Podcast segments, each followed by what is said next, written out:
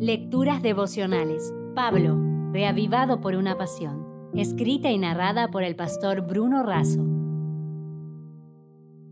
Hoy es 6 de abril. Más allá de lo imaginable.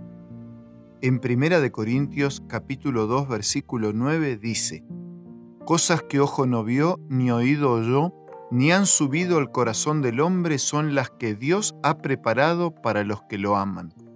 Marco Polo fue un mercader y explorador veneciano que junto con su padre y su tío fueron de los primeros occidentales que viajaron hacia China. Tras su regreso a Venecia, lo apresaron y lo llevaron a Génova. Fue allí, en la prisión, donde dictó las memorias de su viaje fabuloso.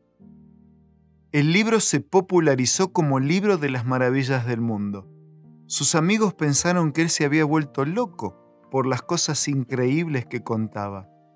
Decía que había viajado a una ciudad limpia y brillante, se refería a la plata y al oro, que había visto piedras negras que se quemaban, conoció el carbón, que había visto telas que no se consumían en el fuego, hablaba del asbesto o amianto. Además, contaba acerca de nueces del tamaño de la cabeza de un hombre, los cocos. Muchos se burlaron de sus cuentos.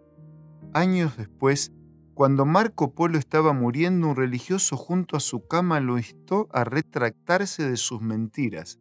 No, de ninguna manera, afirmó. Todo es verdadero. Es más, ni siquiera dije la mitad.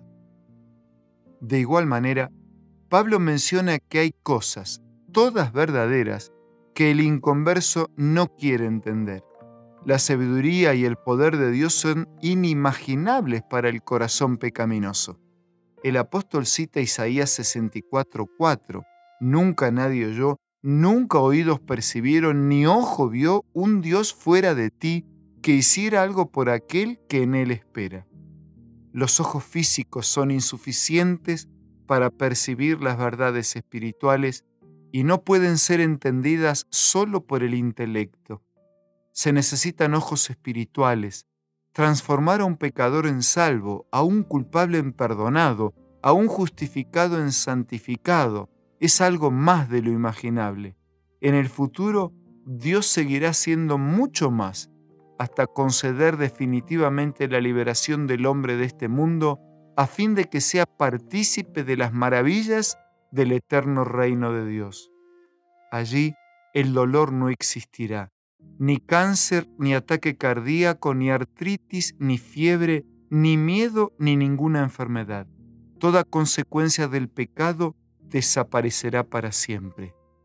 Por eso, amigo, mientras enfrentas las luchas y los dolores de este día, junto con mi abrazo, te dejo como resumen el siguiente mensaje nuestra implacable búsqueda por esa fuente de la eterna juventud por fin terminará.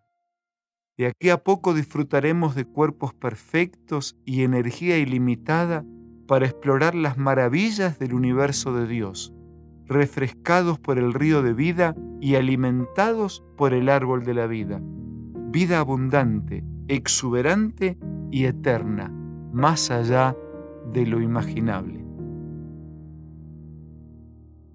Si desea obtener más materiales como este, ingrese a editorialaces.com.